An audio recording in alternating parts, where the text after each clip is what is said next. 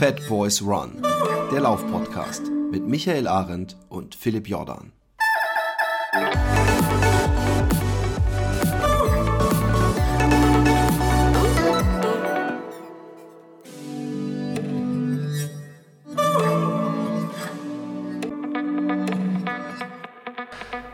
Ja, herzlich willkommen zur, ich weiß gar nicht, wie wievielten Folge. Äh, wichtig ist nur, wir hatten ein paar Wochen Pause. Das lag äh, teilweise an mir. Ich war eine Woche im Urlaub, aber es lag auch ähm, vor allen Dingen am, oder liegt immer noch an dem Herr Jordan, der sich äh, in Holland rar macht und irgendwie mit seinem äh, Wohnwagen durch äh, komplett Holland inklusive Texel ähm, tingelt. Deswegen habe ich mir gedacht, äh, damit ihr nicht Ewigkeiten auf eine weitere Folge hören, ähm, erwarten müsst und damit wir, ihr irgendwie äh, auch eure Fragen beantwortet kriegt, hole ich mir einen kompetenten Partner mal wieder hier ins äh, Studio. Äh, ich habe den Stefan mal wieder bei mir. Äh, den kennt er ja aus der einen oder anderen Folge, die wir schon hatten. Und äh, Stefan äh, ersetzt mehr als ausreichend den Herrn Jordan, der jetzt gerade sich irgendwo wahrscheinlich in der Sonne rar macht. Hallo Stefan, grüß dich. Hi, freut mich, dass ich dabei bin. Äh, ja, wir haben gesagt, wir machen heute ein bisschen was zum Thema äh, Ergebnisse, was so gerade, so bringen Leute mal so ein bisschen auf äh, Vordermann, was gerade noch stattfindet, was stattgefunden hat. Gehen ein paar Fragen durch. Tests machen wir heute nicht. Wir haben interessante Schuhe für euch von 361 Grad, die machen wir auf jeden Fall noch, wenn der, Stefan, äh, wenn der Philipp wieder da ist. So, und wir haben zwei Rucksäcke. Einmal von ähm, Oxitis und einmal von äh, Naked. Ganz, ganz interessante Dinger. Oh, der von Oxitis ist bestimmt cool. Ja, die, ja der ist also beide richtig gut, kann ich schon mal vorwegnehmen. Also sind völlig andere Einsatzgebiete, ja, okay. völlig andere Größen und beide richtig, Oxitis richtig arbeitet gut. immer noch mit, mit Hoka zusammen, glaube ich. Gell? Also die, die machen noch die, die Rucksäcke für Hoka, wenn mich nicht alles täuscht. Ich glaube, die werden umgebrandet für Hoka noch, ja, ja, soweit ich das weiß. Aber genau, äh, interessante Sache auf jeden Fall. Können wir, äh, machen wir dann aber, wenn Philipp seine auch getestet hat und er da seinen Input geben muss, mhm. dann müsst ihr euch die Tests ja nicht zweimal anhören, das wäre ja Quatsch. Aber auf jeden Fall sehr, sehr interessante Sachen. Ähm, womit steigen wir ein? Ich würde sagen, wir gucken mal erstmal kurz ein bisschen zurück auf die Ergebnisse. Ne? Was ist passiert in der Corona-Saison? Ja, also wo ja eigentlich kaum nicht was viel. stattfindet. Äh, nicht viel, das ist richtig. Ja, also findet leider kaum was statt. Aber allein am vergangenen Wochenende war ja doch einiges geboten. Ja, und es waren ja mehr oder weniger dann auch Hitzeschlachten, über die man da reden kann. Absolut. Also das war ja, also was im Moment tatsächlich ein bisschen zumindest mal äh, ausgedünnt stattfindet, sind Trail-Wettkämpfe mhm. und natürlich letztes, äh, letztes Wochenende äh, deutsche Meisterschaften. Ja, ähm, ja, ohne Zuschauer äh, abgespeckt, aber dafür Hitzeschlacht. Da kommen wir auf jeden Fall auch zu Ergebnissen. Sollen wir erstmal auf die Trail-Ergebnisse schauen der letzten Wochen. Das sind jetzt ja doch schon ein paar gewesen, wenn auch nicht, wenn auch nicht so viele wie, wie üblich. Ja, das ähm, bekommen wir ganz gut mit durch unsere Athleten. Genau, das ist richtig. Ja, ähm, aber Straßenwettkämpfe muss man einfach sagen, äh, das sehen wir nicht nur an unseren Plänen, die im Moment äh, wenig nachgefragt sind, was Straße angeht, aber auch fast keiner unserer Athleten trainiert im Moment auf dem Straßenwettkampf weil es im Moment schwierig ist. Ja, also ja. man kann es auch nicht einschätzen, die Situation. Ne? Also ja. fast wöchentlich hörst du die nächsten Absagen. Also es ist nach wie vor noch so. Und es ist schwierig, halt sich auf den Punkt einfach ja. so fit zu machen, dass man eine Bestzeit irgendwo raushaut. Genau. Wir kommen, wie gesagt, gleich zu den, zu den deutschen Meisterschaften. Das ist ganz interessant, auch was Bestzeiten angeht. Klar, da ist nicht so viel gelaufen worden. Äh, war eine Hitzeschlacht. Aber jetzt gehen wir kurz auf die Trailergebnisse ein. Was hatten wir da? Da hatten wir einmal den... Montreux äh, Trail Festival hatten wir auf jeden Fall. War ein sehr cooler Wettkampf. Habe ich viel Gutes gehört. Aber auch sehr anspruchsvoll von der Strecke. Gerade die Hauptdistanz mit den 110 Kilometern und was haben wir?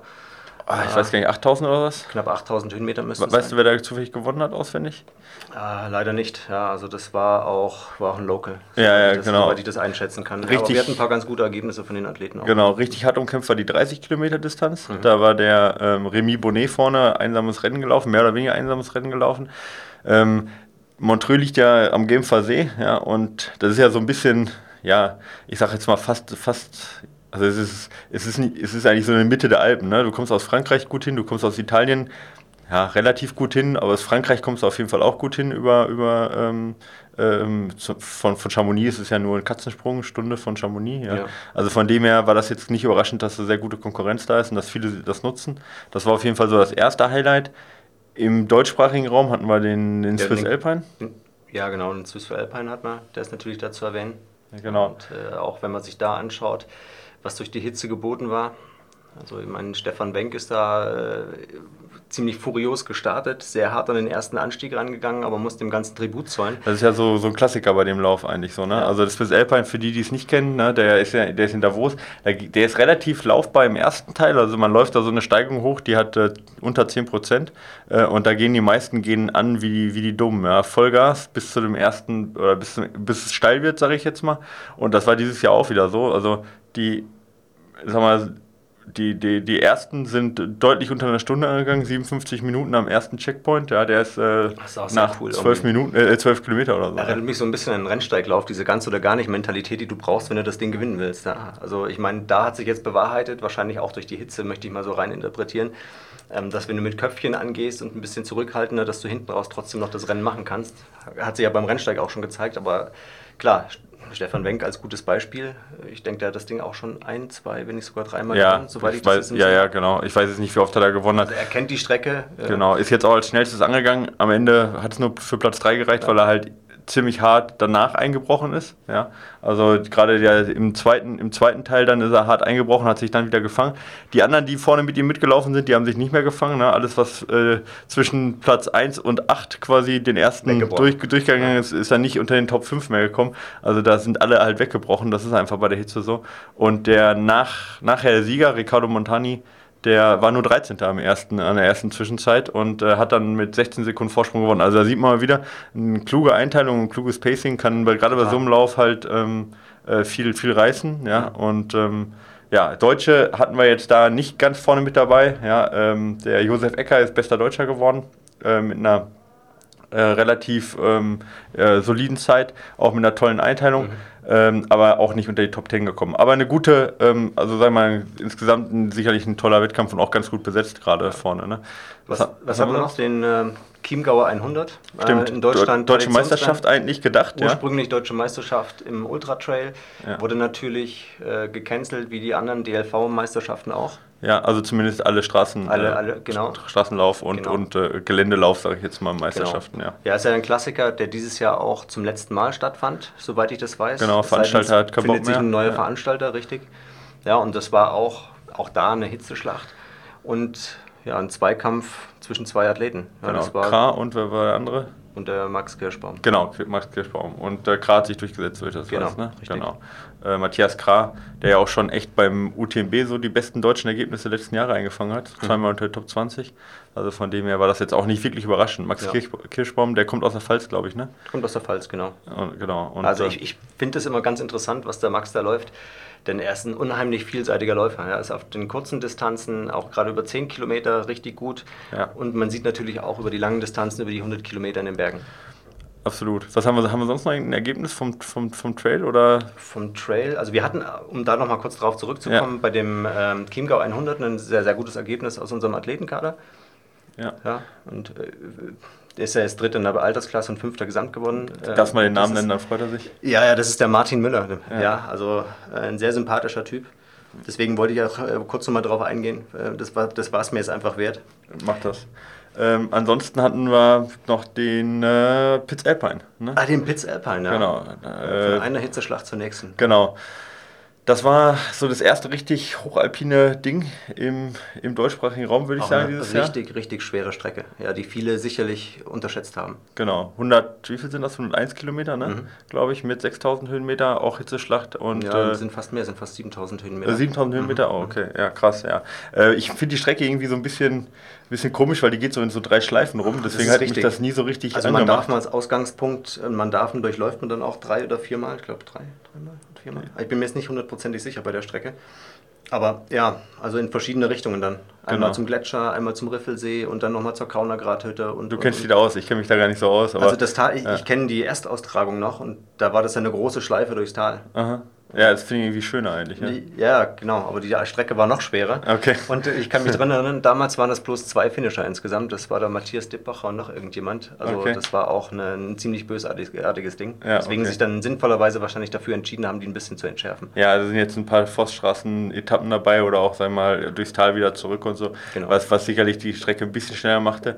Äh, ist jetzt aber nicht so, dass... Ähm, äh, dass die Strecke jetzt neu gewesen wäre, aber es war trotzdem äh, war ein Doppelstreckenrekord, sowohl von Benny Bublak als auch vom Sieger dann vom Hannes Namberger. Ne? Ich glaube, der Benny ist knapp drüber geblieben. Ah, ist knapp drüber geblieben. Der, ist knapp drüber geblieben. Ja, okay. Ja. Ich dachte, der wäre auch noch drunter geblieben. Nee, und dann noch Lukas Sörgel auf Platz 3. Also genau. insgesamt echt starke Ergebnisse bei der Hitze. Super performt, ja. ja. also das war auf jeden Fall auch eine tolle also Sache. Respekt da an jeden, der sich da durchgebissen genau. hat. Genau, vor allem, das, also die Kacke ist, mhm. 90, nach 90 Kilometern kommst du wieder ins Ziel und musst dann nochmal wieder hoch zum Riffelsee. Also das ist ja richtig. Also da sind viele, die nach 90 Kilometern zurecht dann sagen, reicht für mich heute. Ja. Gerade weil es dann, die sind um 23 Uhr, glaube ich, gestartet. Das mhm. heißt, viele sind dann in der Mittagshitze dann in, nach Mahdafen wieder runtergekommen, haben 90 Kilometer in den Beinen und sollen dann nochmal hoch eine, Streife, eine Schleife, die sie sogar schon mal gelaufen sind, zu, sagen wir, zum Großteil. Ja. ja. Das ist natürlich auch psychologisch einfach nochmal eine, eine ganz schöne Abfick, muss man sagen. Ja, richtig, also, wenn du also da angenockt bist. Aber auch an die Unterdistanz, muss man sagen, haben sie super durchgezogen. Ja. Also äh, ja. allein der 30er, der ging 11 Uhr los, also knapp vor der Mittagssonne, aber auch schon bei Hitze. Und allein die Unterdistanz, die, die 15 Kilometer, die sind ja 13 Uhr in der Mittagssonne gestartet. Ja. Und ja. die haben sicher böse gelitten. Ja? Also ja. jeder, der das Wochenende draußen in den Bergen unterwegs war, der kann das einschätzen. Oder Absolut. der weiß das einzuschätzen. Stimmung war leider nicht wegen Corona. Das ja. ist, ist so, da machst du halt nichts. Ja. Äh, das ist aber, das äh, zieht sich ja durch. Also ich meine, wer jetzt einen stimmungsvollen Zieleinlauf erwartet, der ist, wird halt leider im Moment enttäuscht. Das ist leider ja. so. Aber du siehst auch einfach, die Startplätze waren dann auch schnell weg, die waren schnell vergriffen und die Leute haben einfach Bock, was draußen zu machen. Ja, genau. Also. Würde ich sagen, da können wir mal, bevor wir dann jetzt, wie gesagt, zu den deutschen Meisterschaften auch kommen, mal nach vorne blicken. Was haben wir sonst? Im Straßenlauf ist eigentlich alles abgesagt. Ne? Frankfurt hat dieses Jahr, äh, diese, diese Woche gesagt, wir machen, machen doch keinen Lauf. Das blieb ja lange offen. Dann haben wir den Bonn-Marathon, der von April jetzt äh, verlegt wurde, der jetzt doch auch endgültig abgesagt wurde. Keinen großen Stra Berlin ja schon länger, also äh, äh, keinen großen Straßenlauf, eigentlich keinen großen Straßenmarathon vor allen Dingen. Ja. Bremerhaven findet wohl statt als Marathon. Wer jetzt unbedingt noch einen Marathon jetzt laufen will? Aktuell, ja, genau. Also wir haben immer noch auf dem Schirm Bottrop die 50 Kilometer dort. Äh, ursprünglich deutsche Meisterschaft im 50 Kilometer. Genau, aber auch kein Marathon jetzt, aber immerhin ist, eine Ultradistanz. Ist ja. Zumindest ein 50 Kilometer Straßen, Straßenlauf. Ja. ja. also der ist Anfang November. Genau. Das sieht noch ganz gut aus. Ansonsten, gerade mit Straßenläufen oder den, den, Volksläufen, so ein paar kleinere Volksläufe finden statt. Bestimmt, ja. Ich kenne mich da, also ich, da bin ich jetzt aber nicht voll drin, was jetzt dann 10 Kilometer Ich habe das gehört, dass im Harz da einiges stattfindet. Okay. Ähm, aber ja, wie gesagt, das sind halt so, so kleine Geschichten. Genau. So also dann müsst ihr euch ein bisschen informieren und das ist ja auch im Moment das Problem, dass es einfach täglich wechselt. Oh, jetzt, jetzt, jetzt, muss ich, jetzt muss ich kurz. Ja, hau einen raus. Was, ja, was gibt's? Der Talsperrenmarathon. Deutschlands härtester Marathon. Der findet statt, soweit ich weiß.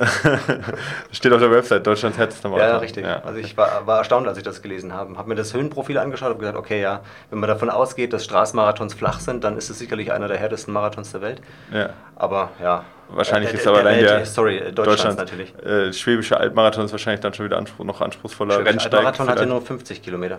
Hat er nur 50? Ja, okay, stimmt, hast recht. Ja, vielleicht haben sie ja sogar recht, vielleicht gibt es ja doch keinen Anspruch. Ja, der hat irgendwie 900 Höhenmeter auf der, auf der Marathondistanz. Ja, ist jetzt auch nicht so viel, aber immerhin, ja.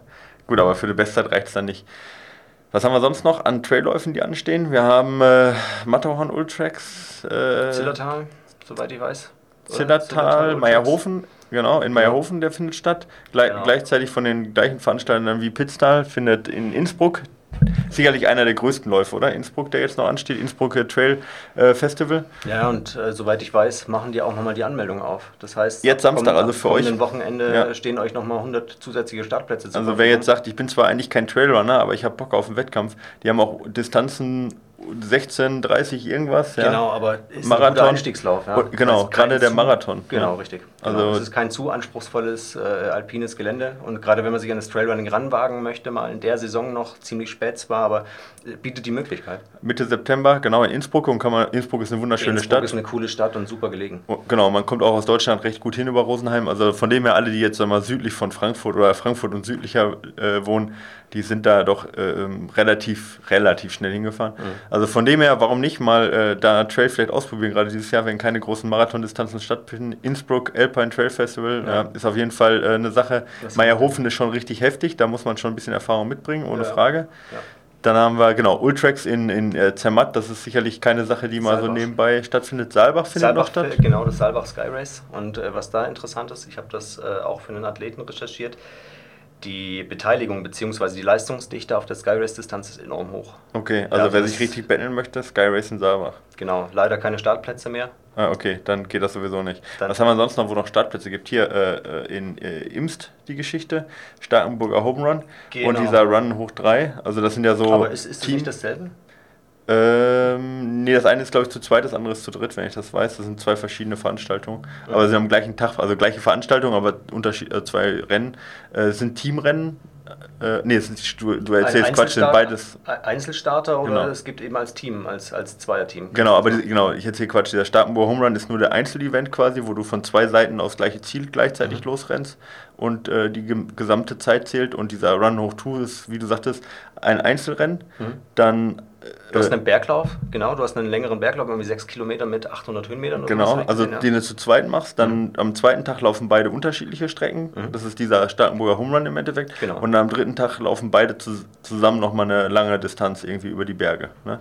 Was eigentlich ein interessantes Format ist. Super interessant, ja. Und äh, der, da gibt es auch noch Anmeldeplätze, soweit ich das weiß, vom mhm. Plan B, also die auch den Zugspitz Ultra Trail ja, organisieren. Es müssten noch 100 Startplätze sein, die man da abgreifen kann. Also von ja. daher äh, hoffe ich, dass ihr da noch einen ergattern könnt. Ja. ja das ist genau. sicherlich schön. Also Imst ist auch, Imst ist keine schöne Stadt, aber es nee. ist halt auch schön gelegen. Ja, genau. Also die Landschaft ist schön, die Stadt ist nicht schön. Ja. aber es ist, auch, ist bestimmt ein tolles Erlebnis auch. Da kann man auf jeden Fall noch hin. Dann haben wir die Heidelberg noch, ne? Trailmarathon, der wahrscheinlich der stattfindet. Trailmarathon, genau. Der die Halbmarathon, Marathon und 50 Kilometer Distanz. Genau da ist ja der wer, äh, Neuschwander oder Moritz auch da halt die letzten Jahre so ziemlich gut abgeschnitten. Also von dem her ja, eigentlich auch immer. Ja, wir haben ja einen richtig guten Local auch in dem Bereich. Ja, also das ist ja der Pierre-Emmanuel Alexandre. Stimmt. Der genau. ja auch eine ziemlich gute FKT-Zeit aufgestellt hat in den vergangenen, äh, vergangenen Wochen. Also den kann ich mir da auch gut vorstellen. Dass, dass der da gewinnen da könnte. ich weiß gar nicht, wer da jetzt auf der Startliste steht. ich habe auch nicht nachgeschaut, aber bei dem könnte ich es mir gut vorstellen. Einfach weil er Local ist und weil er auch den Joker Trail jetzt zwei Jahre hintereinander mitgelaufen ist. Stimmt, ja genau, der ja fast, sagen wir mal, zumindest im gleichen Gelände stattfindet. Mhm. Haben wir sonst noch irgendeinen Wettkampf, der stattfinden wird? Mal oh, um so alle auf Vordergrund Haben wir schon bringen? ziemlich stark ausgehol äh, ausgeholt. Also boah, mir fällt jetzt spontan keiner weiter ein. Mir fällt jetzt auch keiner ein. Also das sind so die einfach viele abgesagt. Ja, ja, genau. Also das sind auf jeden Fall die, die jetzt in den nächsten äh, drei, vier Wochen so stattfinden. Ähm, also wenn da was für euch dabei ist, dann, dann meldet euch ruhig noch an. Ich meine, äh, die meisten sind äh, gut organisiert, was wir jetzt bisher mitgekriegt haben und äh, braucht da auch nicht zu viel Angst haben. Ähm, und ähm, also, dass da jetzt irgendwie äh, die Ansteckungsgefahr so hoch wäre, die sind meist so organisiert, dass es in Wellen gestartet wird und äh, dann halt keine Dusche und so weiter, muss man sich halt ein bisschen informieren. Aber da, es gibt auf jeden Fall noch Möglichkeiten, Wettkämpfe zu laufen. So. Ich glaube, wir haben zwei vergessen, also die mir jetzt da gerade noch, äh, noch einfallen, die man vielleicht Nämlich? noch sagen könnte, wo es auch meiner Meinung nach Startplätze noch gibt. Swiss Trail Tour und Swiss Peaks. Ah, okay. Ja, als, als größere Beispiele noch. Ja, Wobei also jetzt natürlich Swiss Peaks ein richtiger Hammer ist. Also das Swiss Peaks ist ein Hammer, ja. Also ihr könnt euch den UTMB vorstellen, dann äh, stellt euch den UTMB einfach nochmal einen Tick härter vor und dann seid ihr beim Swiss Peaks. Genau, auch 100 Meilen ne, und deutlich härteres Gelände. Ja. Und Swiss äh, Trail Tour ist ein Etappenrennen. Swiss Trail Tour ist ein Etappenrennen, genau, das sind drei Etappen. Ja, genau. Also das ist aber auch Einsteiger möglich, sage ich jetzt mal. Ja, du kannst auch eine Einzeletappe laufen. Okay, gut, okay, also das wäre auch eine gute. Einsteigermöglichkeit für jemanden, der jetzt noch nicht Trail von euch gelaufen ist. Aber sonst tatsächlich stellt man fest, mehr Trailrennen als äh, Straßenrennen, was ja auch logisch ist, weil einfach in der Natur es einfacher ist, die Corona-Regeln halt einzuhalten und äh, äh du kannst halt auch nochmal einfacher ähm, Etappenstarts machen. Du hast halt nicht die, äh, die großen Probleme eben mit der Infrastruktur, dass alles so eingeengt ist, von dem her geht das Wobei wahrscheinlich das Reglement teilweise schon witzig ist. Also ich habe mir das Reglement mal äh, angesehen vom Pitztal und allein beim Überholen solltest du jeweils immer dran Maske denken, deine ne? Maske ne? ja, ja, aufzuziehen. Das ist halt natürlich dann, weiß ich jetzt nicht, ob das unbedingt immer eingehalten wurde. Ja. Und auch in den Verpflegungsstationen Maske auf, ja. Das ist natürlich dann auch einfach Quatsch, weil du musst ja in dem Moment was essen und was trinken. Ich meine, an der Verpflegungsstation die Maske aufzusetzen, ist halt irgendwie auch so, so, so widersinnig. Aber ähm, ja, die, diejenigen, die an der Verpflegungsstation bedient haben, sage ich jetzt mal, die Verpflegungsstation äh, betrieben haben, die an einer Maske aufhört, das hatte ich in den Fotos gesehen, ja. Ähm, aber sonst, glaube ich, ist es halt echt schwierig, dann auch alle Vorgaben einzuhalten. Aber ich sag mal, wenn man ein bisschen vernünftig ist, sich schnell da volllädt, ein paar Schritte weitergeht und dann zusieht, dass man Abstand hält, ich denke, das ist machbar. Da muss natürlich aber jeder selber wissen, was für ein Risiko er auch da eingehen möchte. Ähm, und ähm, ja, genau. Ja, gut, so aber da muss man sagen, die Situation, die ist ja präsent und man sollte sich einfach vernünftigerweise dran halten. Ja, ja. Je, je, mehr Leute sich dran halten, desto eher haben wir den Spaß auch wieder überstanden. Da hast du recht. Und, und unnötige Sachen muss man auch nicht machen. Und gerade wenn man das auch nicht vertreten kann, die, ich, ich kenne jetzt nicht jegliche Reglements, nein, aber nein, nein, dann sollte man es vielleicht auch lieber lassen und auf nächstes Jahr hoffen. Aber es gibt genug Möglichkeiten. Das wollten wir euch mitgeben. Ein paar Ergebnisse auf Vordermann bringen. Und äh, ich würde sagen, wir gehen mal weiter und äh, wir haben ein paar Hörerfragen in den letzten äh, ja, so drei Wochen reingekriegt. Äh, die können wir mal durchgehen. Da sind ein paar interessante dabei. Da sind auch ein paar dabei, die, die du ganz gut, glaube ich, beantworten kannst. Ein paar dabei, die weiß ich gar nicht, die, vielleicht welche, die auch Philipp beantworten muss. Da müssen wir die springen. Und dann, ähm, dann gehen wir noch auf die deutschen Meisterschaften ein, würde ich sagen. So, bevor wir jetzt mit den Fragen weitermachen, Stefan und ich, äh, nochmal ganz kurz äh, eine kleine Werbung. Und zwar werden wir unterstützt wieder äh, bei dieser Folge von Blinkist. Ja, ähm, ja Blinkist für die, die Blinkist jetzt immer noch nicht kennen. Ja, Blinkist ist äh, eine App, oder eine Website auch, die ähm, die Kernaussagen von über 3000 Sachbüchern auf dein Smartphone bringen. Das heißt also quasi, ähm, da sind über 3000 Sachbücher, inzwischen auch Magazine, ähm, ähm, ja, äh, ab, abgedruckt ja, oder auch gesprochen. Das gibt es nämlich auch als Hörbuch und zwar die wichtigsten Punkte und das Ganze zusammengefasst auf 15 Minuten. Das heißt, man kann das Wichtigste aus ganz vielen Büchern schon innerhalb kürzester Zeit ähm, herausbekommen. Egal ob man jetzt irgendwo lange Zeit hat zu pendeln zur Arbeit oder laufen geht oder in, was weiß ich, äh, auf der Fahrt in den Urlaub ist, ähm, mit Blinkix kann man auf jeden Fall seine, seinen Wissensdurst relativ schnell führen und äh, relativ schnell ähm, füllen und ähm, das Ganze in ganz vielen verschiedenen Kategorien, insgesamt 25 von Produktivität über Wissenschaft, persönliche Entwicklung, was auch immer, was euch betrifft, das Richtige ist sicherlich dabei und äh, da könnt ihr dann Tipps und Tricks und Lifehacks und was weiß ich alles rausziehen. Und das Ganze, das Tolle ist, das Ganze gibt es nicht nur auf Englisch, sondern auch auf Deutsch und wie gesagt einmal zu lesen und als Hörbuchform. Ich möchte euch äh, ein Buch vorstellen, was ich mir ähm, ja, mit Blinkist quasi zusammenfassen lassen habe und das ist ähm, 10 mal DNA von Frank Thelen. Frank Thelen kennt vielleicht die eine, äh, der eine oder andere von euch von äh, Die Höhle der Löwen, ja, der Tech-Guru, der Blonde quasi, der aber auch Berater der Bundesregierung ist und ja im Prinzip ähm, Investor in viele, viele kleine Tech-Unternehmen, in viele Startups und sowas wie so der Startup-Berater Deutschlands und ähm, der äh, plädiert für mehr Technologiefreundlichkeit, für mehr Mut auch, was Technologie angeht und sagt, dass Deutschland jetzt noch die Chance hat, neben der USA und China der Tech-Standort der Zukunft zu werden. Und er hat Beispiele in seinem Buch zusammengefasst, wo wir jetzt schon richtig gut sind und was wir viel mehr unterstützen müssten und warum Deutschland eben äh, der ganzen Digitalisierung und der ganzen Technologie, äh, Technologisierung nicht so äh, ablehnend gegenüberstehen sollte, sondern warum wir da investieren sollten und warum wir das als Chance äh, erfahren sollen. Und ich gerade denke, gerade jetzt, wo wir doch alle gelernt haben, wie wichtig Digitalisierung ist und gerade jetzt auch, wo wir merken, ähm, ja, dass die Wirtschaft eben nicht von alleine läuft, ist es echt ein interessantes Buch, um auch mal einen anderen Blickwinkel zu bekommen äh, auf die ganze Welt der Startups und der Technologie-Startups, äh, die doch meistens gerade mit Blockchain und mit Flugtaxis und so weiter doch irgendwo eine sehr verschlossene Welt ist. Ähm, dass man die, äh, dass man da ein bisschen reinschaut und ein bisschen mitreden kann und dann dementsprechend auch die Politik oder Investments durchaus besser verstehen kann, die passieren.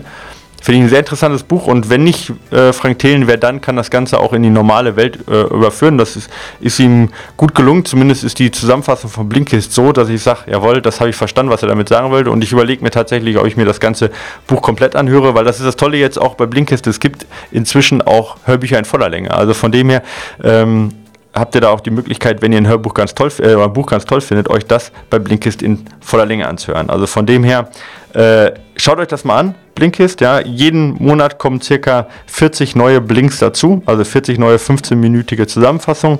Und ähm, wenn ihr sagt, ja, das würde ich gerne mal ausprobieren, äh, dann äh, gibt es im Moment eine Aktion exklusiv für Hörer von äh, Fatboys Run.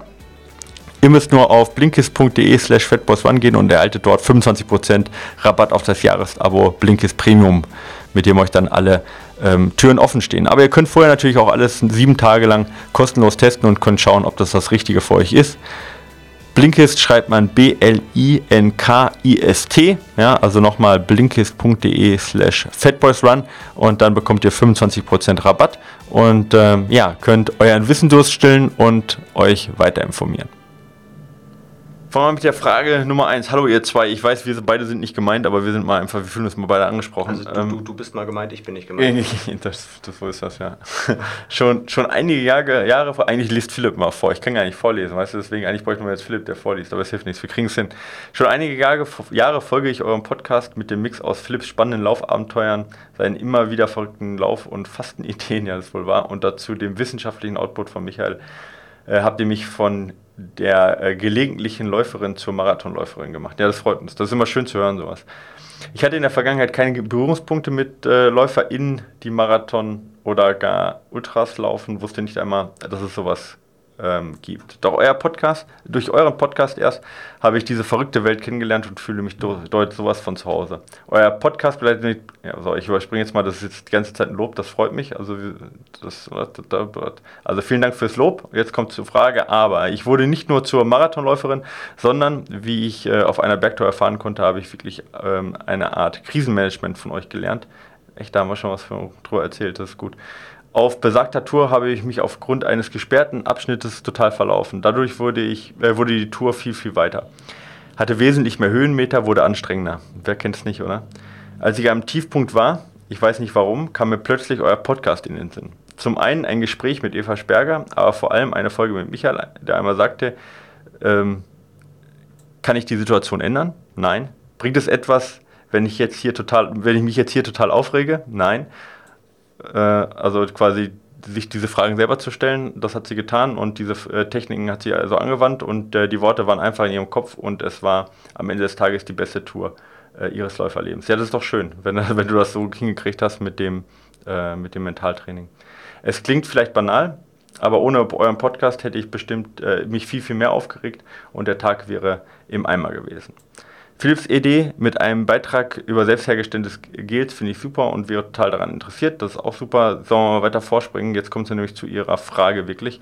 Äh, sie hat sich äh, mit einem äh, Plan von, von uns sogar auch vorbereitet auf den Marathon-Rennsteig und hat alles geklappt.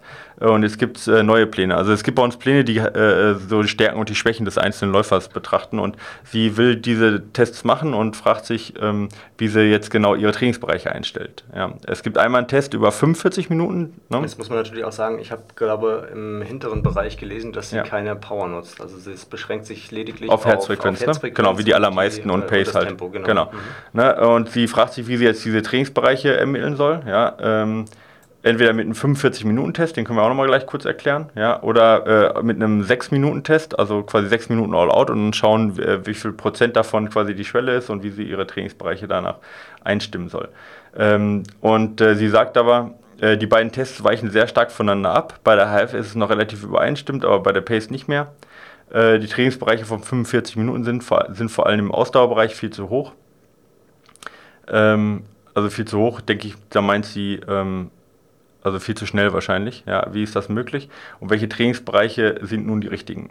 Ähm, gut, also das ist jetzt quasi die Frage danach, wie kann man die Tests einteilen? Also erstmal muss man sagen, ähm, äh, nicht alle Tests sind für alle, also wir reden von sportpraktischen Tests, mhm. ja, nicht von, nicht von jetzt Labortests und ähm, äh, die sportpraktischen Tests, da sind nicht alle Tests für alle, ähm, äh, ja, ich sag mal, ähm, Pacing-Möglichkeiten gleich. Also es gibt welche, die sind gut, da funktioniert Pace super, es gibt welche, da funktioniert äh, Herzfrequenz ganz gut und es gibt äh, welche, da funktioniert Power ganz gut. Vielleicht mal ganz kurz, äh, sie will jetzt nach Herzfrequenz trainieren, gerade in den unteren Trainingsbereichen. Ähm, wir, wir, können ja mal sagen, welche Tests wir anwenden oder wenn ihr jetzt eure Trainingsbereiche ein, äh, bestimmen wollt, was, was, was für Tests da möglich sind. Da ja, hätten wir einmal den. Ja? Ich, ich, würde tatsächlich die ganze Geschichte umdrehen und würde ja. sagen, also früher haben wir die Trainingspläne rausgebracht und es war standardmäßig einfach dieser 6-Minuten-Test gefordert. Also ja. zu sagen, mehr oder weniger dieser All-Out-Test. Genau. Bei dem sich aber allerdings herausgestellt hat, dass der gerade im Vergleich zu dem Test, den du jetzt erwähnen wolltest, zu den 45 Minuten, mhm. dass der zu ungenau ist und auch in einem Bereich äh, gelaufen wird, der für viele Leute, Läufer einfach äh, hochsensibel ist und auch ungewohnt, ja. Ja, weswegen sie es auch vom Pacing her schwer einschätzen können. Genau, also, ja. es, äh, also bei so kurzen All-Out-Tests ist es natürlich so eine Sache, die einmal schwierig ist vom Pacing her. Ja, äh, ähm, ungewohnt, also ungewohnt für viele halt auch, äh, äh, einfach so hart an die Grenze zu gehen. Und sechs Minuten ist so eine Sache, da verhält sich die Herzfrequenz sehr, sehr äh, volatil, sage ich jetzt mal. Das Bei dem einen oder anderen geht es halt schon durch die Decke, du bist voll, voll in der, in der VO2 Max-Bereich äh, drin, also sage ich mal deutlich über, über der Laktat. Ja, manche äh, haben auch einfach das Problem, die gehen zu schnell an, äh, überpacen sich und kriegen den Puls dann gar nicht mehr hoch. Ja. Genau, und dann hast du halt gerade zum Ende, weil das ist ja so ein Test, wo man zum Ende den Puls nimmt, das ist, also der ist nicht so gut für den Puls, ja. Also sechs Minuten Test, sechs Minuten deswegen, ja, das ist so, sechs Minuten ist die Zeit, die ihr schafft, ungefähr, ja, plus minus ein paar Sekunden, die ihr schafft, ähm, an der VO2 Max, also an der maximalen Sauerstoffaufnahme zu laufen. Das heißt also, wenn ihr sechs Minuten all out seid, dann ist das Tempo, was ihr da gelaufen seid, mit ziemlich großer Sicherheit oder ziemlich nah dran an eurem Tempo, was ihr laufen müsst, damit euer Herz-Kreislauf-System maximal belastet ist. Alles, was ihr dann schneller lauft, also ihr könnt natürlich noch schneller laufen. Ja, im, weiß ich nicht, zum Beispiel 100 Meter Sprint schafft man ja schneller zu laufen. Aber alle weitere Energie, die ihr dann dafür benötigt, die wird nicht mehr mit Sauerstoff äh, also ähm, also verstoffwechselt, mhm. sondern anaerob, also ohne Sauerstoff. Und das, das, davon redet man eben von dieser VO2 Max und dafür genau. ist der 6-Minuten-Test gut. Genau, und den, den Puls, den ihr dort ermittelt, äh, den rechnet ihr im Prinzip, oder da, davon, die, davon 96 Prozent müssten rechnerisch dann auch die anaerobe Schwelle ergeben. Genau, ist aber relativ ungenau. Deswegen ja. nutzen wir den eigentlich hauptsächlich für die Pace, wenn wir es nutzen. Genau. Und für Puls, wenn man es nach Puls macht, dann nutzen wir meist eben einen 45 Minuten All-Out-Test. Ja. Welcher äh, sich auch bewährt hat äh, bei der Ermittlung der Trainingszonen ist eben auch, also ich, du merkst, ich möchte jetzt unser Testpaket, was wir standardmäßig ja. nutzen, ein bisschen aufschieben. Also welcher auch sehr, sehr gut ist, äh, ist eben der 6-Runden-3-Runden-Test. Also genau. da haben wir sehr, sehr gute Erfahrungen mitgemacht. Genau, also gehen wir kurz mal ein, einmal durch.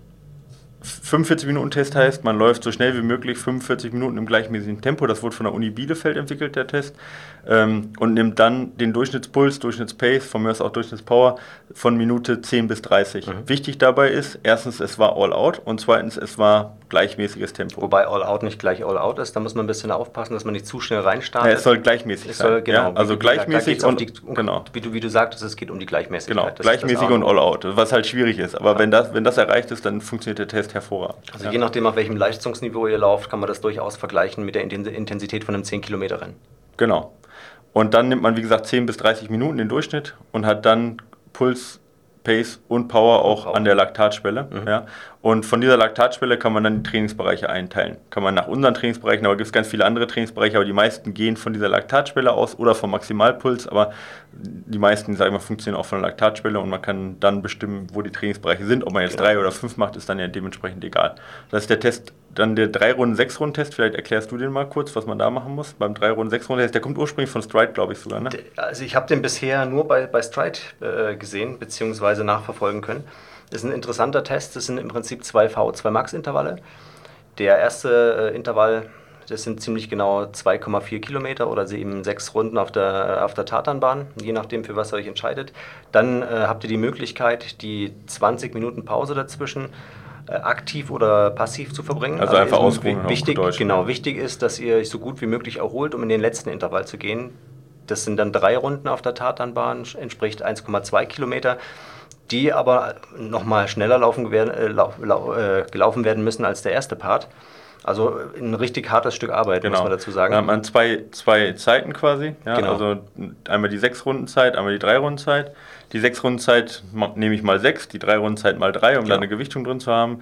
Teile das Ganze wieder durch neun, ja, damit ich wieder eine Durchschnittspace habe von den beiden, also eine gewichtete Durchschnittspace. Und dann rechnet man es eben mit dem Faktor 0,9, sprich mit 90 Prozent. Und dann sollte man im Prinzip dann auch äh, die FDP ermitteln können, beziehungsweise auch das Schwellentempo. Genau. Also im Prinzip ähnlich wie unser sechs-Runden-Test, nur dass man es auf zwei, einmal genau. einen schnelleren und einen langsameren Test quasi äh, verteilt. Also es, und genau. Ja. Es, es gibt ja auch es gäbe die Möglichkeit, auch den, den Schwellenpuls zu ermitteln, aber da haben wir jetzt auch die Erfahrung gemacht, dass es nicht so genau ist. Genau, ja, da haben wir äh, von, dem, ja. von dem ersten äh, V2 Max-Intervall, also von den sechs Runden, die zweite Hälfte des Pulsverlaufs äh, genommen und von dem die in den Durchschnitt ermittelt. Also quasi erster Test sind die sechs Runden, da die Runden, sage ich jetzt mal, vier bis sechs genommen genau. und davon den Durchschnittspuls. Das ist eigentlich Richtig. das, was am ehesten an der Laktatschwelle eigentlich bei, nach unseren Tests genau. rauskommt. Es hat aber keine wissenschaftliche Methode, ist rein von uns Trial and Error gewesen, wenn wir es denn brauchen. Ja. Ist aber nichts, was wir empfehlen, also jetzt wissenschaftlich vor allem nicht empfehlen, da ist dann der 45-Minuten-Test deutlich besser. Ja,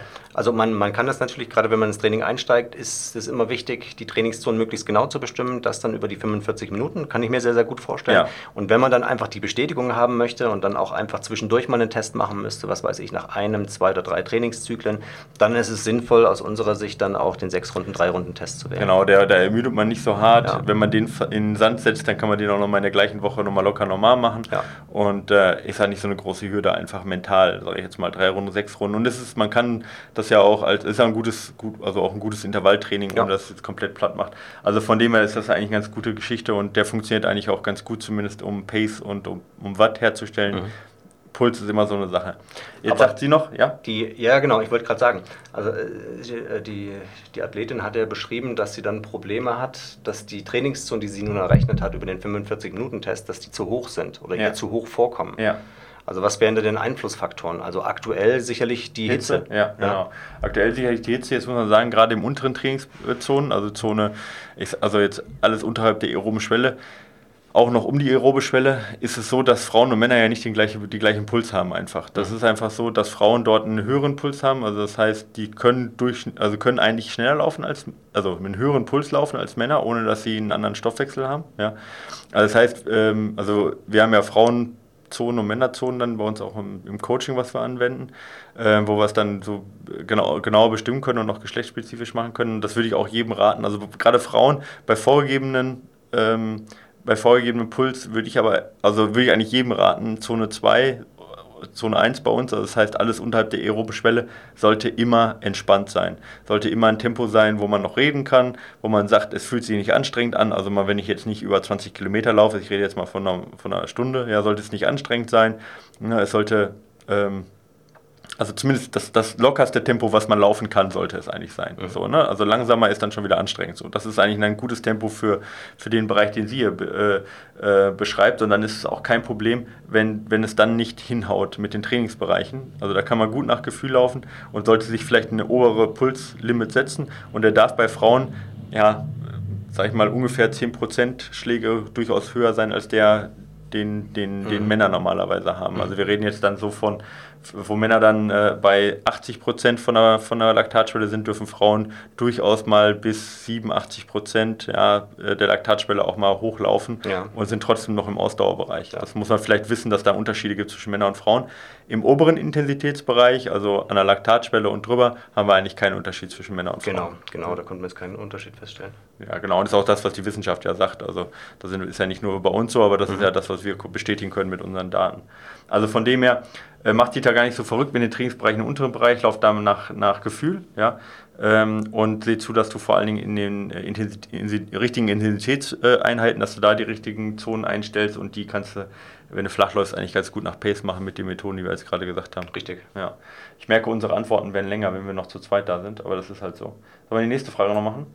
Ja, sehr gerne. Ähm, da haben wir den, ähm, ich habe gerade gar nicht den Namen gesagt, aber wir haben auch gar keinen. Das fällt mir gerade an. Oder sehe ich gerade? Na, habe den Namen nicht drauf rausgeschrieben. Tut mir leid, aber ich glaube, äh, die äh, Hörerin weiß, fühlt sich angesprochen mit ihrer, mit ihrer Frage. Jetzt haben wir den Bernd auf jeden Fall. Der Bernd hat eine Frage gestellt, sagt auch: Hallo Philipp, hallo Michael.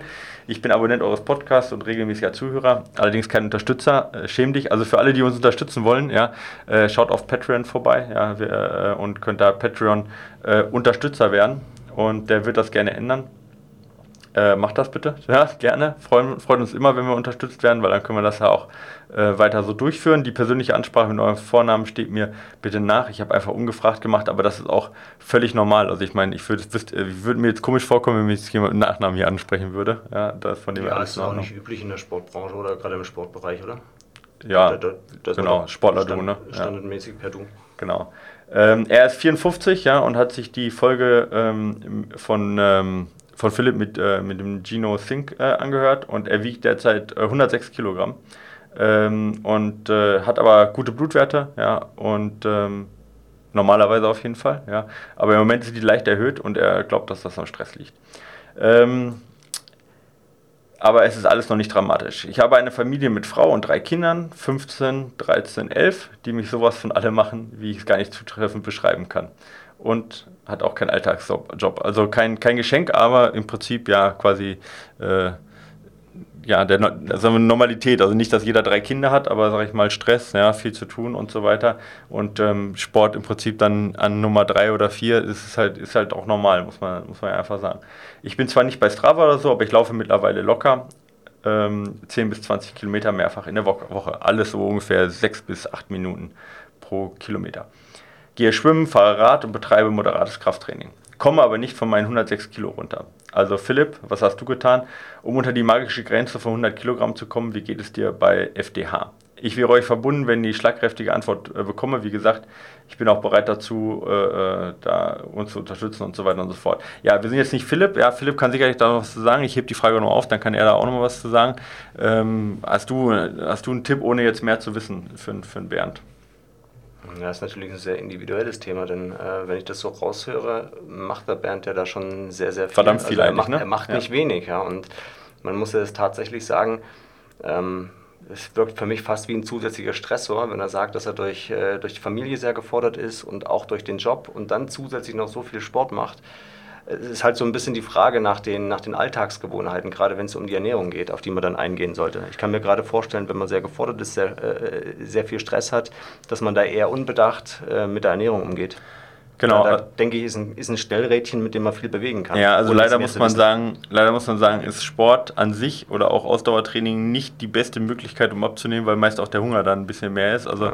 das ist, äh, ist tatsächlich so, dass wenn wer abnehmen möchte, grundsätzlich sind Sportler natürlich schlank und haben großen, guten Grundumsatz und so weiter, aber dadurch, dass sich auch die, die Nachfrage erhöht und auch der Appetit erhöht, ist es halt tatsächlich immer so ein bisschen, ja, so zwiespältig, die ganze Geschichte. Ja, und das Belohnungssystem schaltet sich ja auch ziemlich schnell ein. Exakt, ne? wenn man dann mal wieder 10 Kilometer gelaufen ist, was ja erstmal nicht wenig ist, aber man muss halt sagen, bei 10 Kilometer, bei dem Gewicht jetzt auch, ist es natürlich nicht wenig, da verbraucht er vielleicht schon ne, 800, 900 Kilokalorien, ja. ne, aber die sind dann auch schnell wieder im Laufe des Tages halt äh, zusätzlich zu sich genommen. Äh, das, ähm, also, ja, sag mal, das ist jetzt keine Pizza zusätzlich so, ja. ne? Und ähm, da, da muss man halt aufpassen. Also von dem her, wer, wer abnehmen möchte, aus, also das ist, ist ja auch das, was Caroline Rauscher, die wir oft zu Gast hatten, auch immer wieder sagt, äh, eine gesunde Basisernährung, äh, eine geplante Ernährung, in gewisser Weise geplante Ernährung, das heißt nicht, dass man genau weiß, was man isst, ja, also was ich jetzt genau am, um 14 Uhr essen muss, aber dass ich nie ohne einen Plan in den Tag starte. Also dass ich nicht sage, ich, ich habe jetzt nichts zu essen bei der Arbeit und starte jetzt mal den Tag und wenn ich Hunger habe, dann besorge ich mir irgendwas, weil ich besorge mir irgendwas, läuft meist auf ja, sag ich mal, schnell mal Kantine, schnell mal an den Automaten oder an den Kiosk oder zum Bäcker oder sonst was hinaus. Also geplantes Essen heißt, ich habe noch die Reste vom Vorabend, die gesund sind, nehme die mit zur Arbeit oder ich habe mir Obst mitgenommen, wo ich weiß, oder, oder von mir ist auch ein Eiweißshake, der, der mich satt macht. Also irgendwas, was ich, wo ich in dem Moment wenn ich Hunger kriege, einen kleinen Aufwand habe und was gesund ist. Ja. Also den Tag insoweit planen, dass ich mir die Fallen, die ich habe, nämlich Heißhunger und keine Zeit, das ist ja die größte Falle, ja. äh, dass ich die quasi versuche zu umgehen, indem ich vorbereitet bin auf Heißhunger und keine Zeit. Ja, das, das ist, so. das ist sicher richtig, aber ich kann die Situation äh, sehr, sehr gut nachvollziehen und das artet auch sehr schnell einen Frust aus. Und was man jetzt natürlich nicht machen sollte, aus, aus dem Frust heraus, dann recherchieren. Über Google kommt man sicherlich über total wilde Philosophien, denen man sich dann anschließen kann. Das sollte man nicht machen. Man sollte tatsächlich lieber den Experten aufsuchen, wie eben beispielsweise eine Caroline Rauscher, um sich dann Expertentipps einholen zu können. Ja, und dann einfach seinen Tag dann für sich neu zu strukturieren, wie du das schon sagtest. Ja, das ja. ist der, sicher der beste Weg, genau. um dann auf eigene Faust dann einfach alles durchzuprobieren um dann rausfinden zu müssen, frustriert rausfinden zu müssen, dass es vielleicht auch nicht so äh, gut funktioniert, wie viele Werbeslogans das dann äh, genau. für sich in Beschlag nehmen. Also ja, was Caroline ja immer macht mit ihren Kunden, ist ja auch so ein äh, Ta Tagebuch zu führen. Das ist sicherlich keine schlechte Sache für jemanden, der jetzt gar nicht weiß, was er ist zum Beispiel oder der vielleicht äh, auch denkt, er weiß, was er ist und dann überrascht ist, wie viel dann doch noch zwischendurch dazukommt. Mal hier ein, ein Riegel oder mal da noch eine Semmel mitgenommen vom Bahnhof oder sonst irgendwas. Also mal erstmal aufschreiben, was man vielleicht ist, ist eine gute Sache, weil wenn man, also grundsätzlich, wenn man gesund ist, keine Allergien hat, keine Unverträglichkeiten hat, dann ist es grundsätzlich ja immer eine Bilanz aus, was tue ich rein, was nehme ich raus, also ja. Gesamtkalorienumsatz. Äh, und ähm, äh, da muss man halt anfassen und da fasst man am besten eben bei dem Reintun an, als äh, weniger bei dem raus, raus, raustun. Also Reintun heißt Essen und Raustun heißt jetzt Sport. Ähm, wenn, wenn du sagst, nee, ich ernähre mich eigentlich auch gesund und ich mache äh, äh, mach jetzt, also esse nicht so viel nebenbei und äh, eigentlich habe ich auch definitiv einen niedrigeren Kalorienumsatz, dann muss man natürlich gucken, ist da vielleicht eine Unverträglichkeit, ja. ist da eine Allergie da? Aber das ist schwierig, ja. das ist schwierig, das hast du jetzt richtig gesagt. Also man macht sich ja in vielen Fällen dann auch was vor. Ja, man, ja, vielen Leuten oder vielen Sportlern ist es auch gar nicht bewusst, was dann tatsächlich tags tagsüber passiert. Ich bin da selbst bei mir äh, immer wieder erstaunt und bin immer wieder froh, wenn ich zu meiner Best Practice, also zu meinem, zu meinem äh, Standardgerüst am Tag wieder zurückkehren kann. Ja, also von daher völlig nachvollziehbar. Ja. Aber dafür fehlen uns leider die äh, Details jetzt auch. Genau, aber da kann Philipp vielleicht nochmal seine Erfahrung dazugeben. Ja. Wir haben noch eine Frage hier zum Thema Pulsfrequenz auf dem Rad. Das ist ganz interessant, weil ich ja immer sage, Rad ist ungefähr 10%, 10 niedriger äh, von den Schlägen her. Stimmt auch aber nicht immer und deswegen müssen wir es ein bisschen präzisieren. Für Jan. Jan sagt, äh, ah, ja, hallo, ihr zwei äh, äh, Macher des besten Podcasts der Welt. Das, das sind wir beide tatsächlich. Also du bist jetzt in dem Fall hier Macher. und, äh, Ersatz. Ja, aber Ersatzmacher immerhin. Ähm, oft liest man darüber, dass auf dem Fahrrad die Pulsfrequenz niedriger ist oder sein sollte. Andererseits sagt Michael, sagt Michael dass es äh, dem Herz-Kreislauf-System egal ist, warum es so oder so äh, stark äh, arbeiten muss. Wenn die Herzfrequenz auf 180 ist, dann ist das VO2 Max Training. Wenn die Herzfrequenz auf 165 ist, dann eher nicht. Also das sind jetzt Beispiele, ne? nicht, dass ihr jetzt alle denkt, äh, das jetzt, äh, für, gilt für jeden, sondern ne? das ist jetzt für ihn, von ihm einfach ja, als Beispiel genannt. Aber wenn jetzt 165 auf dem Rad die besagten 10% niedriger Puls sind, dann wird man ja hier schon, äh, wird mir ja hier schon der tiefrote Bereich angezeigt. Ne? Äh, verstehe ich, was er meint. Dagegen ist es natürlich auf dem Rad einfacher, mit niedrigem Puls die lokale Muskelauslastung in den Beinen extrem hoch zu bekommen. Eben weil der Puls ja niedriger ist und man natürlich nicht so schnell aus der Puste kommt. Noch interessanter wird das beim Erholungstraining in Zone 2 nach Puls. Beim Laufen wird mir unter 125 Schläge pro Minute angezeigt, zieht man 10% äh, ab, entspräche das ungefähr 112 Schläge pro Minute auf dem Rad. Ist das wirklich so? Ich verstehe nicht, warum die Quelle der Herz-Kreislauf-Ausbelastung überhaupt dabei eine Rolle spielt.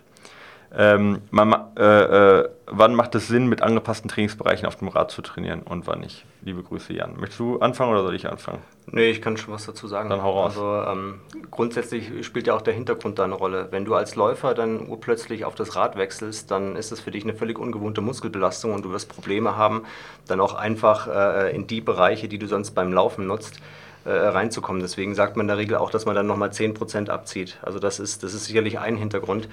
Ähm, was ich aber, also die Erfahrung, die ich gemacht habe, persönlich und auch mit, mit etlichen oder mit vielen Athleten ist, dass wenn die äh, Indoor trainieren, deutlich schwieriger, äh, das deutlich schwieriger haben, in die Bereiche zu kommen. Mhm. Ja, und dass diese 10%, von denen wir da gesprochen haben, eher zutreffen, als wenn die draußen unterwegs sind.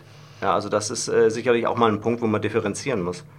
Ja, vielleicht nochmal ganz grundsätzlich, wo die 10% herkommen. Die kommen ja nicht nur nach, durch das Ungewohnte, sondern kommen nee, ja nee. durch, dass, der, äh, dass das Gewicht nicht getragen werden muss beim, äh, beim Radfahren im Vergleich zum Laufen.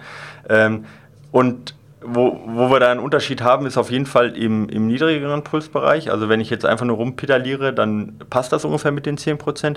Wobei man da sagen muss, umso intensiver das Training wird. Also wenn ich mich voll ausbelaste, ich sage jetzt mal zum Beispiel 5 Minuten Intervalle auf dem Rad, dann komme ich eigentlich im hohen, also komme ich eigentlich auf die gleichen Werte wie beim Laufen. Also ich komme dann auch auf einen, auf einen äh, ja, Maxpuls oder fast einen Maxpuls, den ich auch beim Laufen erreiche so dass ich mich obenrum annähere. Und das passt ja auch zu dem, was du ungefähr sagst. Also ähm, wenn ich mich wirklich ausbelaste, Intervalle mache oder eine lange, lange Ausdauerbelastung mache, ich sage jetzt mal ein 40 Minuten Tempo-Radfahrt, ja, äh, dann komme ich auch an meine gleiche Laktatschwelle vom, vom Puls her, wie ich ja. das beim Laufen komme. Also umso intensiver die Trainingsbereiche, umso geringer werden die 10 Prozent. Ja. Mhm. Äh, das ist Punkt 1.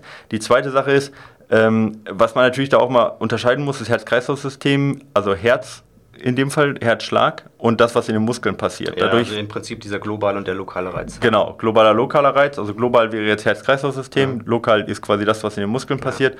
Und du kannst durchaus einen lokalen Reiz haben mit einer Verbesserung, der aber das Herz-Kreislauf-System gar nicht beansprucht. Also nehmen wir mal Krafttraining zum Beispiel. Mhm. Wenn ich jetzt ein Maxim, eine maximale Wiederholung mache, äh, an einer Beinpresse, ja, dann habe ich lokal eine äh, sagen wir, einen sehr, sehr harten Reiz, ja, äh, Kreatinphosphatentleerung, ja, und äh, ja, äh, vielleicht sogar Muskelstränge, die reißen ne, und so weiter. Also, also viele. ein typisches viele, Beispiel jetzt aus unserem Bereich dann ist natürlich auch Leg-Speed-Intervalle. Genau, also 10 Sekunden, 20 Sekunden ja. Intervalle, wo die Herzfrequenz gar nicht so hoch geht, mhm. aber ich habe trotzdem lokalen Reiz.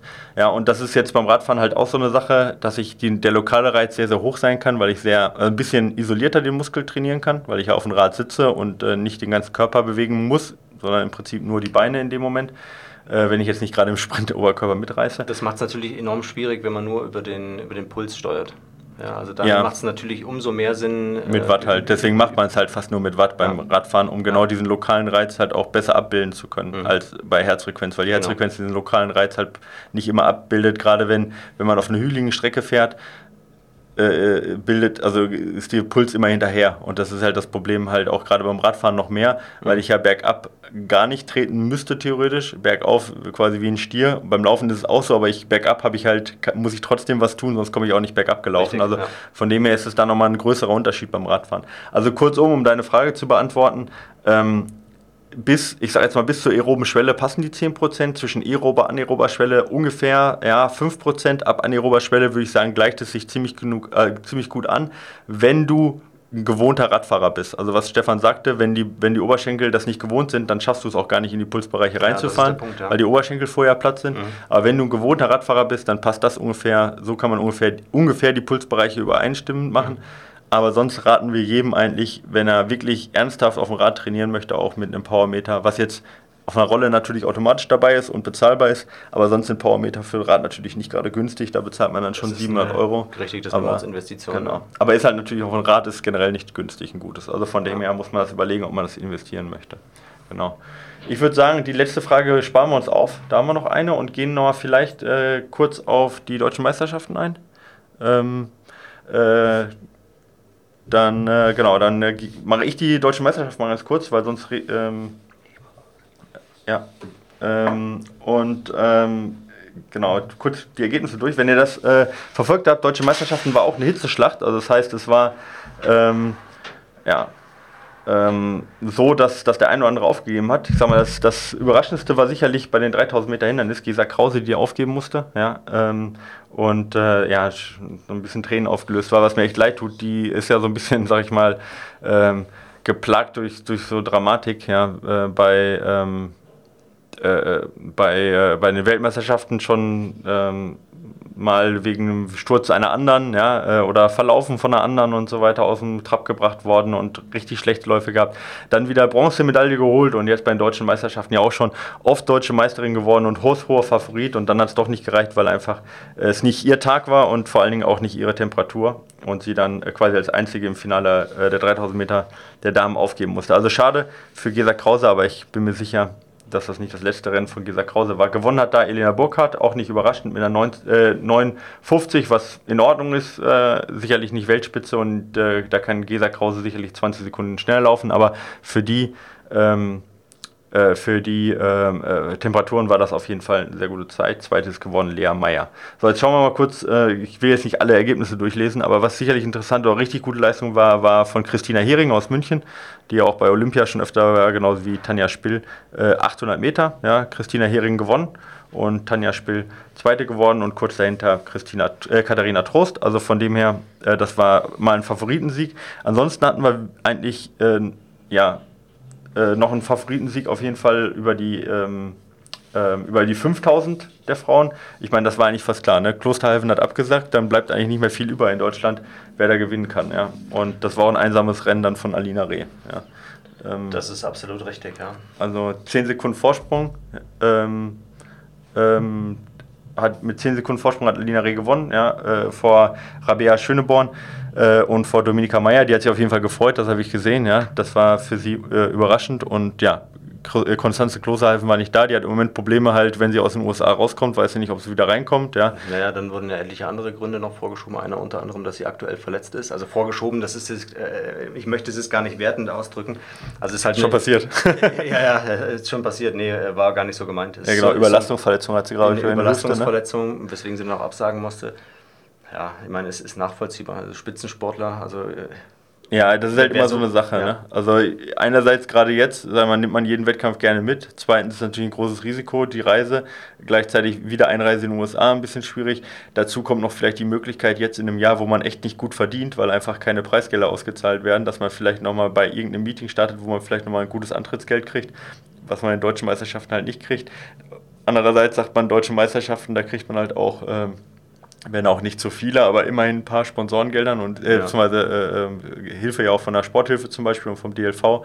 Also muss man da nicht dann auch äh, starten. Also das ist ja sicher ist eine endlose Diskussion, die man da führen kann. Ja, aber das wird halt ein Politikum, wenn du da jetzt mit anfängst. Also äh, lass mal das einfach so stehen. Es ist schade, dass sie nicht da war. Hätte natürlich die Qualität noch ein weiteres Stück gesteigert, sicher.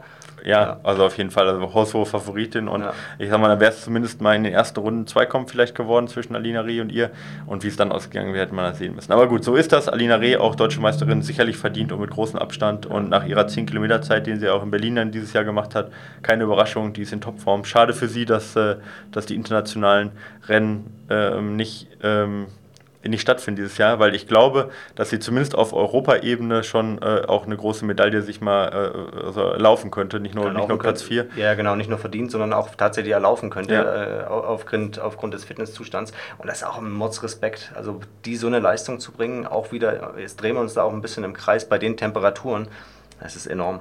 Absolut, ja. genau. Bei den Männern 5000 Meter, ja. 37 Grad Rennen, das, da kann ich mich sehr, sehr gut dran erinnern. ja, da habe genau. ich nämlich eine, äh, eine, Nachricht von einem Athleten bekommen, da waren wir auch gerade unterwegs zusammen. Ja. Äh, und der hatte mir das geschrieben, 37 Grad, ja, äh, mit der Info von dem, äh, von dem Aaron Bienenfeld, der dort Fünfter geworden ist, was ja auch eine super Zeit ist, aber man sieht jetzt Aber er war, er war sehr enttäuscht, ne? er hat sich schon ja. ausgerechnet, dass er zumindest mal eine Medaille holt und ich meine, Florian Ort ist sicherlich jemand, der jetzt Dritter geworden ist, der, der, der, der Favorit war, aber dann relativ neu noch in Deutschland, ja, Mohamed, äh, Mohamed hat mir vorher ehrlich gesagt nichts gesagt, aber ich stecke jetzt auch in 5000 Meter nicht so drin. Da werden sicherlich einige sagen, was, der hat dir noch nichts gesagt. Ähm, genau, ähm, der ist eine 14.02 gelaufen, drei Sekunden Vorsprung. Das ist schon ein guter Abstand bei 5000, also relativ solide zu Ende gelaufen. Ja. Nicht unter 14, also eher ein langsames Rennen, aber wie gesagt auch einfach der Hitze geschuldet. Ja. ja. Und auch einfach der, der Zielsport, ja, also der, der spricht ja für die Leistungsdichte letztendlich. Also wenn man sich die Zielzeiten dort anschaut, das ist enorm. Die sind auch, ja, ja, die sind dann doch, also drei Sekunden ist schon viel, aber danach sitze, sind sie schon sehr nah zusammen und äh, wie gesagt, der, der Aaron dann auf Platz 5 äh, immer noch mit einer, mit einer 14.08, da sind gerade sechs Sekunden dahinter. Das ist jetzt, das ist jetzt nicht vergleichbar wie, wie bei den Frauen, die waren durchaus, also da sind, da sind wir dann schon bei 20 Sekunden genau. auseinander genau. unter den ersten fünf. Also da war die Leistungsdichte bei den, bei den Männern schon, schon ein bisschen größer. Ja. Genau, gerade in dem Rennen jetzt. Da kann man natürlich dann auch diskutieren, wie stark die Hitze da den Ausschlag gab. Also genau. Ja, unterm Strich kann man auf jeden Fall sagen, ähm, war äh, gut, dass sie stattgefunden hat. Wenn ihr die Ergebnisse noch äh, weiter lesen wollt ja, oder äh, euch da informieren wollt, geht einfach auf die DLV-Seite, da sind die alle drin, auch mit den Vorlaufergebnissen, guckt euch das nochmal an. Ich finde gut, dass es stattgefunden hat. Das war ja eine große Frage, ob es stattfinden kann oder nicht. Ich finde gut, dass, dass es stattgefunden hat. Gerade für diejenigen, die jetzt in Olympia nicht starten konnten, und da sind ja einige, die äh, ähm, nominiert waren, die jetzt dann, wo, wo, Olympia dieses Jahr ausgefallen ist, dass sie zumindest mal noch eine große Medaille, wenn auch natürlich nicht vergleichbar mit Olympia, ja. aber eine mitnehmen konnten. Gerade auch für, für welche, die auf die Förderung angewiesen sind, natürlich eine wichtige Sache. Ja, ja absolut. Bin ich vollkommen bei dir. Also ich war so ein bisschen überrascht, äh, dass dann das Go gegeben wurde, weil die ganzen Straßenwettkämpfe abgesagt wurden ja. letztendlich. Aber ich finde das auch, das war ein gutes Zeichen. Ja, und es, es, man hat ja auch gesehen, die, die äh, Maßnahmen, die dort getroffen wurden, keine Zuschauer also waren ja hauptsächlich nur Betreuer im, im Stadion, war dann gar nicht doch so leer bei so vielen Sportlern, aber keine Duschen und so weiter und so fort und direkt wieder raus. Und äh, ja, so ist das, aber es hat stattgefunden, finde ich auch gut. Und wie gesagt, für die Sportler ganz wichtig. Die darf man nämlich jetzt auch nicht vergessen, für die ist es oft ein ja, mehr oder weniger verlorenes Jahr leider.